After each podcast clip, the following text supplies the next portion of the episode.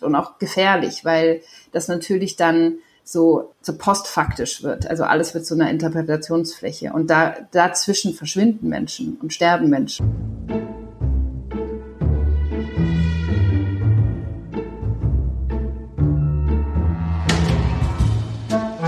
Wie haben Sie das gemacht? Ein Podcast von Reportagen FM und der Reportageschule.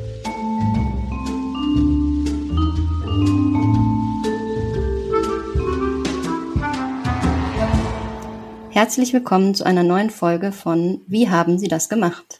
Ein Podcast von Reportagen FM und der Reportageschule Reutlingen. Ich bin Laila Sieber und freue mich sehr, heute mit Franziska Grillmeier zu sprechen. Guten Morgen, Franziska. Wo treffe ich dich heute an? Guten Morgen. Ich bin gerade auf Lesbos in Griechenland. Franziska, du berichtest seit einigen Jahren als freie Journalistin über Flucht und Migration, vor allem aus den Grenzgebieten Europas. Seit 2018 lebst du auf der griechischen Insel Lesbos. Und jetzt hast du ein Buch geschrieben, über das wir heute sprechen wollen. Es heißt Die Insel, ein Bericht vom Ausnahmezustand an den Rändern Europas. Im März, wenn ich das richtig ähm, auf dem Schirm habe, ist es in diesem Jahr erschienen. Genau.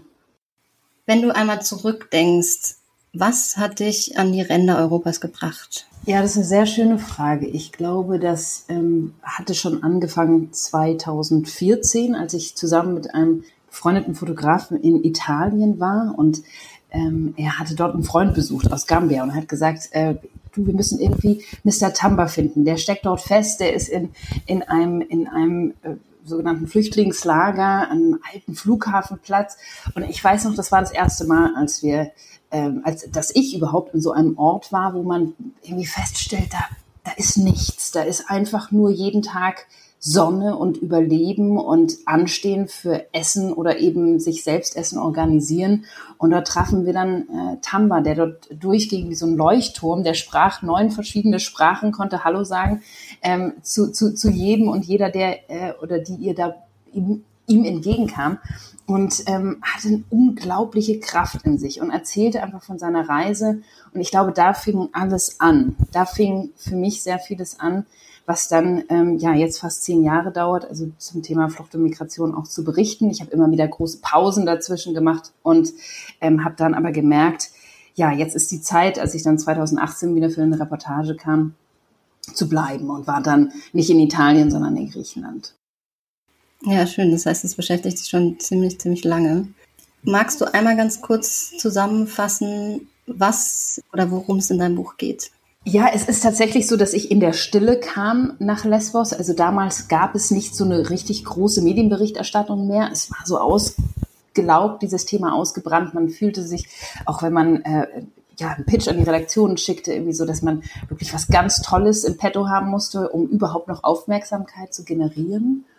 Und äh, genau in diesem Moment hatte ich eigentlich das Gefühl, es ist, es ist immer schön zu bleiben, weil dann hast du Zeit. Ich meine, die Reportage lebt ja auch von der Zeit und Menschen lange begleiten zu dürfen. Und das hatte ich dann und, und, und blieb einen Winter lang. Und, und daraus wurden dann irgendwie fünf. Aber ich, äh, und, und da kristallisierten sich dann fünf große Themen oder vier, sage ich mal, vier Themen heraus. Also dass ich habe am Anfang eine Geschichte gemacht über eine Mutter, die ähm, hier auf Lesbos äh, auf ihren Sohn wartet, nämlich die äh, Fanny Binder, eine Deutsch-Irin, die ja hier äh, Zeugin wird eigentlich, dass ihr Sohn verhaftet wird, der in der Seenotrettung war. Und eigentlich wäre es ja klassisch gewesen, dass man anfängt, äh, wirklich aus Moria zu berichten, auch genau den betroffenen Personen auch, auch zuzuhören, was eigentlich auch immer mein Hauptfokus war. Meine Reise fing hier anders an, nämlich mit der Kriminalisierung von humanitärer Hilfe.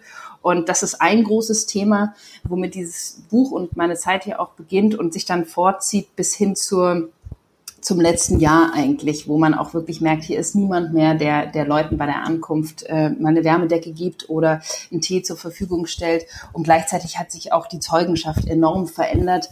Wir haben eine Situation, die sich in diesen fünf Jahren, und das ist ja eigentlich kein langer Zeitraum, enorm brutalisiert hat. Also es geht in diesem Buch vor allem um einzelne Lebenslinien, um Menschen, die in Moria sind, aber wie gesagt auch um äh, die Seenotrettung zum Beispiel, auch um einzelne Inselbewohner und Bewohnerinnen.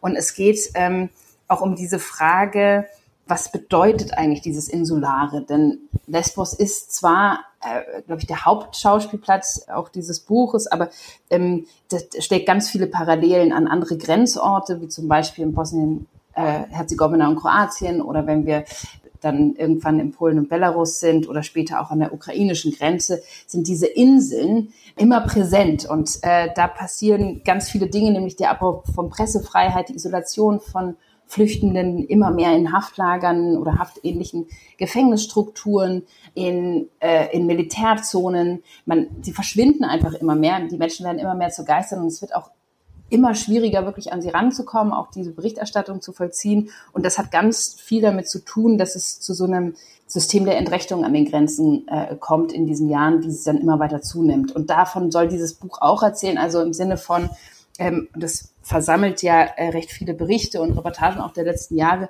dass man nicht nur den medialen Höhepunkt mitkriegt oder ein ein Abschnitt aus diesen Jahren, sondern so ein bisschen versteht, wie hängt das zusammen und wie kommen wir jetzt eigentlich zu diesem Abbau der Rechtsstaatlichkeit, der so folgenlos bleibt, nämlich Stichwort illegale Pushbacks, Entführungen auf den Inseln, also auch diese, diese Frage, okay, wie kommen wir eigentlich hierhin in so einer rasanten Zeit, äh, Abfolge? Und wirklich, ich glaube, das, was ich noch 2018 erlebt habe oder äh, gesehen habe, dass äh, was mich auch äh, so außer Atem ließ irgendwie und auch viele Fragen aufwarf, ähm, da hätte ich mir niemals vorstellen können, dass wir an einem Ort oder an einer, an einer Zeitwende stehen wie jetzt. Ja, das finde ich auch, dass, ähm, dass es dir super gut gelungen ist, äh, wie du diese Kombination aus den politischen Ereignissen, du ordnest es auch manchmal wie so in das weltpolitische Geschehen ein, indem du dich eben auch an andere Orte begibst wie du das kombinierst mit, ähm, mit den ganz persönlichen Geschichten der Menschen und wie du denen begegnest. Vielleicht können wir einmal eine kurze Passage lesen von einer Protagonistin, die du begleitet hast.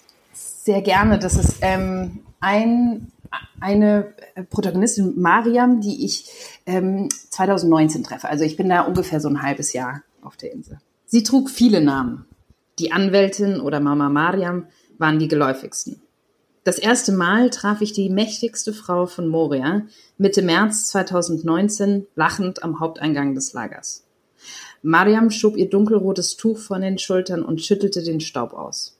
Die Hitze brannte an diesem Tag kleine Wellen in den Asphalt. Entweder versinkst du im Schlamm oder du wirst zu Rosine, sagte sie glucksend. Während ich versuchte, flach durch die Zähne zu atmen, war Mariam die Hitze nicht anzumerken. Ihr Blick war fokussiert. Meiner hingegen schweifte nach der warmen Fahrradfahrt in alle Richtungen ab. Ich zog eine Wasserflasche aus dem Rucksack und fragte beim Kiosk nach ein paar Keksen. Mariam nickte und stellte zwei Stühle in den Kies. Dem einen fehlte die Lehne, dem anderen ein Bein. So saßen wir uns gegenüber, die Ellbogen auf die Knie gestützt, wie zwei Boxerinnen vor der ersten Runde, und mir wurde schnell klar, dass ich Mariam in den nächsten Jahren noch öfter sehen würde. Auch wenn ich das Gefühl hatte, dass wir noch Stunden hätten reden können, ihr blieben nur wenige Minuten, bevor sie im Trubel des Lageralltags wieder verschwinden musste. Mariam war früh morgens um 6 Uhr aus dem Container im Innern des Lagers gekommen, wo ihre beiden Töchter noch schliefen. Sie hatte sich von, von ihrem Mann verabschiedet, den sie meist bis zum Abend nicht mehr sah, und hatte sich das braune Lederbuch für ihre Notizen unter den Arm geklemmt. Sie war an den Dixie-Toiletten und Zelten vorbeigelaufen und am Eingang des Abteils für unbegleitete Minderjährige stehen geblieben, um einen der Jungs zu fragen, wie es ihnen in dieser Nacht ergangen war. Keiner gestorben, Madame, sagte der nur und drückte sich an ihr vorbei zur Essensausgabe. Nach dem langen Winter von 2018 war das Lager mittlerweile dreifach überbelegt. Immer wieder kam es zu blutigen Schlägereien unter einzelnen Gruppen, die Mariam in den Griff bekommen wollte. Sie selbst war erst Ende Januar 2019 in Moria angekommen. Eine Woche später wurde sie zur Leiterin der afghanischen Gemeinde im Lager gewählt. In der Folge war sie als erste Frau dafür verantwortlich, die Interessen aller Afghaninnen vor der Campverwaltung zu vertreten. Später drückte sie es so aus, dass die Rolle als Leiterin vor allem eine symbolische Bedeutung gehabt habe. Ihre Mittel, den Menschen wirklich zu helfen, waren jedenfalls von Anbeginn begrenzt. Eine der Frauen, die ich jeden Tag sehe, braucht dringend eine Prothese, sagte sie. Doch hier auf der Insel gibt's überhaupt niemand, der solche Prothesen herstellt. Und aus Athen werden sie nicht bestellt. Ein Beispiel von vielen Hürden, die Mariam im Alltag nicht überspringen konnte. Schon auf dem Weg zu den Büros der Hilfsorganisationen oder der Campverwaltung liefen ihr jeden Morgen die Frauen und Männer hinterher. Sie stellten Fragen wie, wo finde ich meine Frau? Warum ist mein Interview erst in zwei Jahren und das von meinem Nachbarn in einer Woche? Wir kommen noch aus der gleichen Region und kamen am gleichen Tag an. Warum sitzt mein Mann seit der Ankunft im, Abschiebe, im Abschiebegefängnis? Wo bekomme ich Milchpulver für mein Kind? Warum gibt der Militärarzt bei Tuberkulose nur Paracetamol? Mariam versuchte zu vermitteln, doch sie steckte selbst mitten in ihrem eigenen Asylverfahren und hatte zwei schulreife Kinder in dem Container sitzen, wenn die Zahl der Bewohner und Bewohnerinnen im Camp auf 10.000 stieg und die Bürokratie in Stocken geriet. Ja, ich, ich finde, an der Geschichte über Mariam sieht man eine Sache, die in deinem Buch immer wieder vorkommt, nämlich, dass du einmal den Menschen, finde ich, sehr auf Augenhöhe begegnest und nicht irgendwie von oben herab über sie schreibst, sondern ähm, sehr, sehr viel irgendwie sie selber zu Wort kommen lässt und dass du deine eigene Position, die du immer wieder reflektierst, auch in dem Sinne herausnimmst, dass du, dass du dir eingestehst, dass du natürlich diese Situation nacherzählen kannst, aber nicht wirklich nachempfinden. Ist es eine bewusste Entscheidung von dir oder kam das über die Zeit? Absolut. Also ich glaube, es ist immer ein unglaubliches Unwohlsein dabei gewesen. Und ehrlich gesagt auch habe ich nie aus der Ich-Perspektive geschrieben, meine Reportagen. Und das war zum ersten Mal, dass ich mich auch als Erzählerin drin hatte. Und das hat einen ganz einfachen Grund, nicht zu erzählen, warum, wie ich mich dabei fühle oder wie es mir damit geht, weil das ist so ein ja, gewisser selbstzentrierter Ansatz, den ich nicht unbedingt bei dem Thema äh, sehe, sondern äh, dass es dass es vor allem um Transparenz geht, dass, dass ich da einfach ja auch an meine Grenzen komme, zum Teil in der Berichterstattung. Nämlich immer wieder dieses Gefühl habe, ich dringe in die Privatsphäre von Menschen ein, dadurch, dass sie einfach keine zuerkannt bekommen haben. Ja, es ist ja kein Ort, an dem man irgendwie mal einen Schlüssel umdrehen kann und mal sagen kann, nee, ich bin jetzt hier mal im Badezimmer und lass mich mal alle in Frieden, sondern äh, du bist ständig irgendwie auch ansprechbar und als geflüchtete Person. Also hast du irgendwie dieses Gefühl, jeder kann dich zu jedem Zeitpunkt alles fragen und ähm, ob es jetzt die Polizei ist oder eine asylbeauftragte Person, die dich interviewt, warum du jetzt hier bist, dann kommen noch die ganzen Journalisten, Journalistinnen, die stellen dich Fragen und die, dich in deinem Leid irgendwie da äh, porträtieren. Also es ist, und, und du spielst ja immer eine gewisse Rolle auch, ja. Also jeder hat einen anderen Hut auf. Und diese Insel funktioniert ein Stück weit auch wie so eine Art Theaterstück, äh, äh ne? also wo du immer siehst, so, okay, ob die Küstenwache, ob, ob äh, die, die Ärztin, die da total ausgebrannt irgendwie versucht, noch äh, das, diese Ränder des Möglichen zu stützen oder die Journalistin, also wir alle haben ja da irgendwie dann so eine Aufgabe und, und die gilt es immer wieder zu reflektieren. Und ähm, ich glaube auch dieses Duale, also dass du in diesen Parallelwelten so schnell abrutscht. Also deswegen erzähle ich dann auch manchmal, auch nur ganz anekdotenhaft von der Taverne oder so, wo ich da mit Freunden mal sitze, weil das auch diese Insel ist, ne? Und weil es eben auch ähm, diese Bruchstellen offenlegt, dass dass wir hier natürlich dann auch irgendwie leben und, und, und nie das ganz nachvollziehen können, wie du sagst. Ne? Und jeden Abend dann wieder unsere Sachen packen und nach Hause fahren und ähm, auch gerade wenn es geregnet hat und so und du deine Sachen in der Waschmaschine hast und äh, dann ins warme Bett äh, irgendwie schlüpfst, das ist kein schönes Gefühl. Aber es gehört natürlich mit dazu und auch das ist zu reflektieren. Und äh, das kommt, also ich habe versucht, das nicht zu viel werden zu lassen, ne? auch so dieses eigene, dieses Unwohlsein und so weil auch darum geht's dann am Schluss nicht. Aber das schon anklingen zu lassen, weil gerade wenn du dann aus dem Ich schreibst und auch die Personen, die mir ihre Geschichte anvertrauen und die mir erzählen, die bleiben, die blieben mir über Jahre. Ja, also ich glaube, das ist, sind ja auch nur die Spitzen dessen, was, was man eigentlich dann zusammen noch erlebt. Und, und da, da ist immer so ein gewisses Verantwortungsgefühl auch mit dabei. Was erzählst du jetzt? Ne? Wie nahe kommst du ran? Und dann irgendwann auch nicht mehr, also aufzuhören, auch zu erzählen, wenn du dann auch zu Freunden wirst. Ne? Also das ist ja auch ganz oft so, dass man dann sagt, nee, okay, jetzt habe ich irgendwie diese Linie der Journalistin überschritten. Wie gehst du damit um? Also, ähm, oder so, so wie es jetzt im Buch geschrieben ist, schreibst du ja auch über Freunde und Freundinnen? Unter anderem, genau. Also ich mache ganz klar am Anfang, in welcher Rolle ich da bin. Also da jetzt zum Beispiel bei dem äh, Gespräch mit Mariam, da war es klar, ich bin Journalistin, ich, ich will mit ihr darüber sprechen, wie sie diesen Lageralltag erlebt, wie sie versucht zu vermitteln zwischen der Campverwaltung und dieser riesengroßen afghanischen Gemeinde, die es damals war. Und, ähm, und da, da will ich auch ganz, ganz, ganz klare Linien haben. Ne? Also da ist es dann ganz wichtig, dass die Leute auch wissen, okay, dass sie auch zitiert werden äh, können und so. Also da ist es natürlich ethisch auch wichtig zu sagen, nein, da bin ich jetzt nicht äh, als Freundin oder Unterstützerin dann so da. Und das kommt dann eigentlich erst ganz zum Schluss. Also wenn ich einen Text abgeschlossen habe oder wenn ich auch merke, das ist ja das Schöne an dem Buch, da konnte ich jetzt noch mal mehr reflektieren dazwischen ähm, vielleicht und auch nochmal mit den Leuten sprechen, was passiert eigentlich dann danach mit dir, äh, wie jetzt Ovilia oder Usman, deren Liebesgeschichte ja dann irgendwie weitergeht oder auch nicht.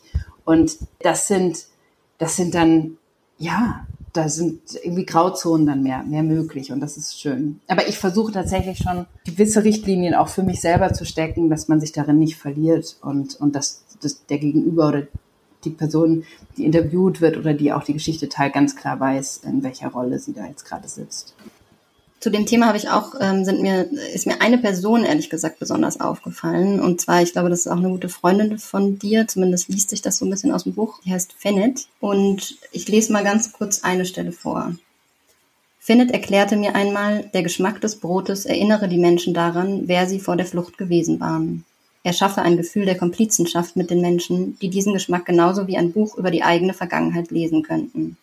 Das Essen ist eine Konstante in unserem Leben, die als erstes wegbricht, wenn wir unser Zuhause verlassen. Erst wenn sich irgendeine Form des Alltags wieder einrichten lässt, kehrt das Brot zurück. Das ist die eine Stelle. Und die andere Stelle, in der Findet ganz am Schluss äh, nochmal wiederkommt, nicht ganz am Schluss, weil sie kommt ganz am Ende nochmal, die spielt sich an einem ganz anderen Ort ab, und zwar in, in Polen, am Bahnhof, an dem ganz viele ähm, Menschen aus der Ukraine ankommen. Auch in den Wochen darauf wurde der Bahnhof zum Schauplatz einer der größten Fluchtbewegungen, die Europa seit Jahrzehnten erlebt hatte. Für die Millionen UkrainerInnen bedeutete die Flucht eine irreversible Zäsur. Es war der Moment, in dem alles anders wurde, von dem man noch lange erzählte, auch um sich zu erinnern, wer man davor einmal gewesen war, wie mich Fennet immer wieder wissen ließ. Und ähm, genau, ich habe diese, diese zwei Stellen rausgesucht, weil ich das immer super schön finde, wie du in dem Buch so sehr subtil eigentlich mitteilst, wie viel du von den Menschen lernst.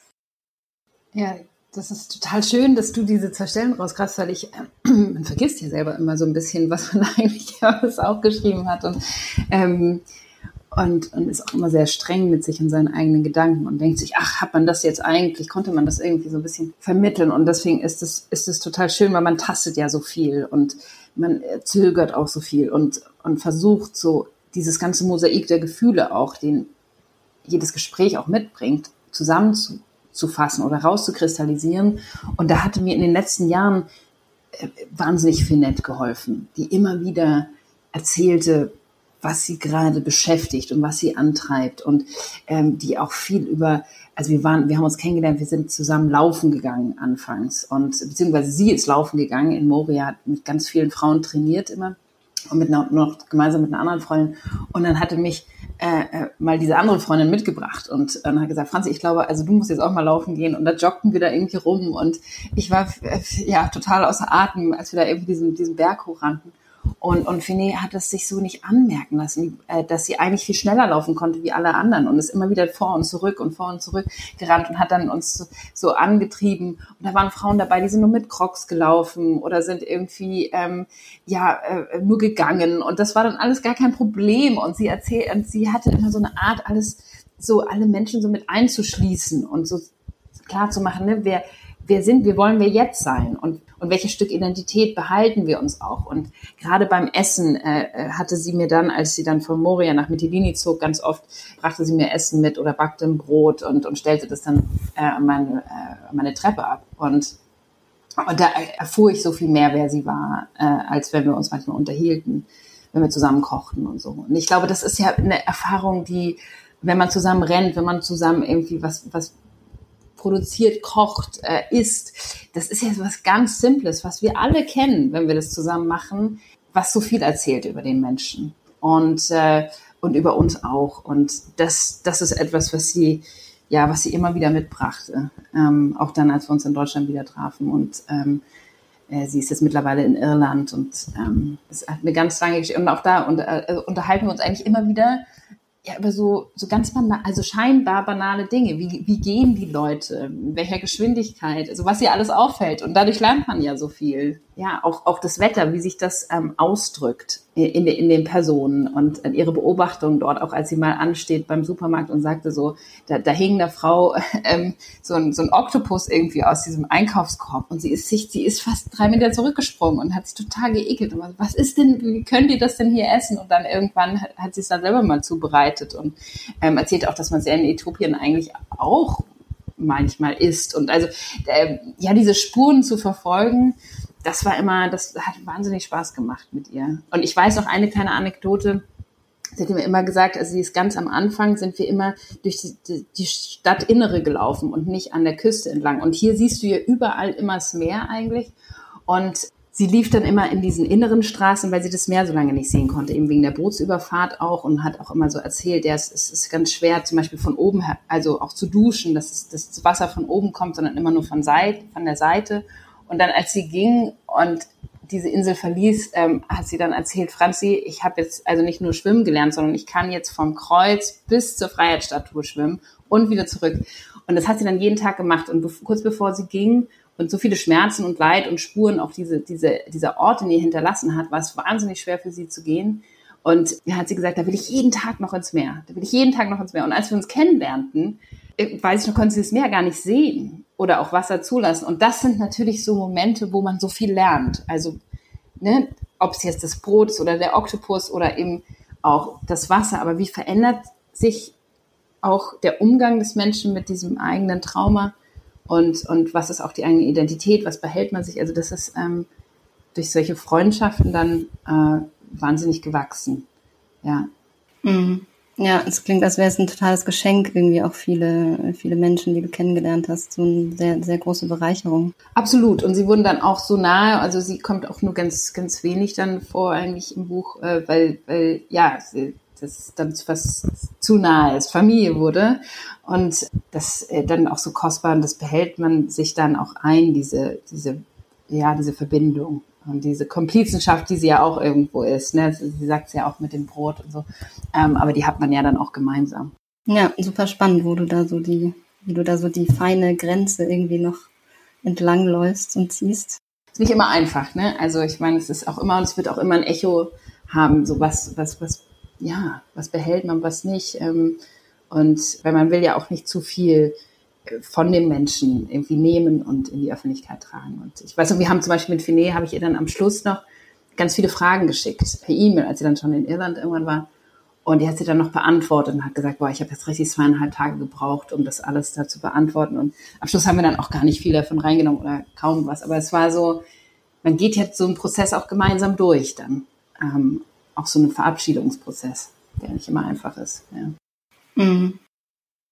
Weil die Zeit auch hier fast schon um ist, will ich noch einmal ganz kurz zu einer Veränderung kommen, die dich oder deine Arbeit als Journalistin natürlich auch sehr betrifft.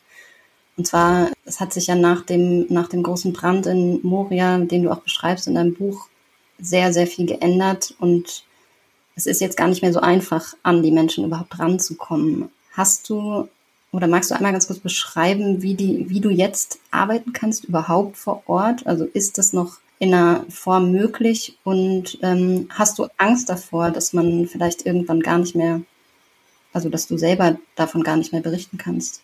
Ja, tatsächlich genau ist es so, dass ich eigentlich diese Arbeit, die ich jetzt früher gemacht habe, die Begegnung jetzt mit Mariam oder Finette, dass ich da jetzt joggen gehe und so, das äh, könnte ich mir heute nicht mehr vorstellen. Also das ist tatsächlich so, dass ähm, man sieht zwar die Menschen noch unterwegs, ähm, die sind zum Teil noch im Stadtbild zu sehen, die jetzt auch in, in, in Mavrobuni, in dem Nachfolgelager von Moria leben oder in dem Transitlager, was mittlerweile auch ein sogenanntes Closed Controlled Access Center ist, also geschlossen kontrolliertes Ankerzentrum würde man, würde man es übersetzen. Und darin liegt schon so ein bisschen die Krux. Es kann zu jeder Tages- und Nachtzeit eben auch ganz schnell geschlossen werden. Kontrolliert wird es die ganzen Tag und Nacht. Also man hat dort zum Teil auch in Samos auf den anderen Inseln, das sind äh, jetzt fünf insgesamt von diesen Hochsicherheitslagern, die dort entstanden sind nach dem Brand, ähm, eine Struktur geschaffen. Ähm, drei von denen sind eröffnet, zwei noch nicht. Äh, dass dass man zwar noch als Journalistin reinkommt, aber es wird eher so eine Art Pressefreiheit simuliert, würde ich sagen. Also man hat dort eine, eine Situation, dass du dann in so einem Presse äh, Tour da einmal durchgejagt wirst, 20 Minuten lang, kannst du irgendwie ähm, dir die, die, die Küchen angucken oder die Zelte und die Container, ähm, aber am besten dort, wo keine Menschen leben, unter dem Vorwand, dass es ja auch eine Privatsphäre den Menschen zuerkannt werden soll, was ja total wichtig ist und klar ist. Aber das ist für mich eher so der Vorwand, um eigentlich nicht richtig hinter die Fassaden blicken zu können und zu sehen, was passiert gerade.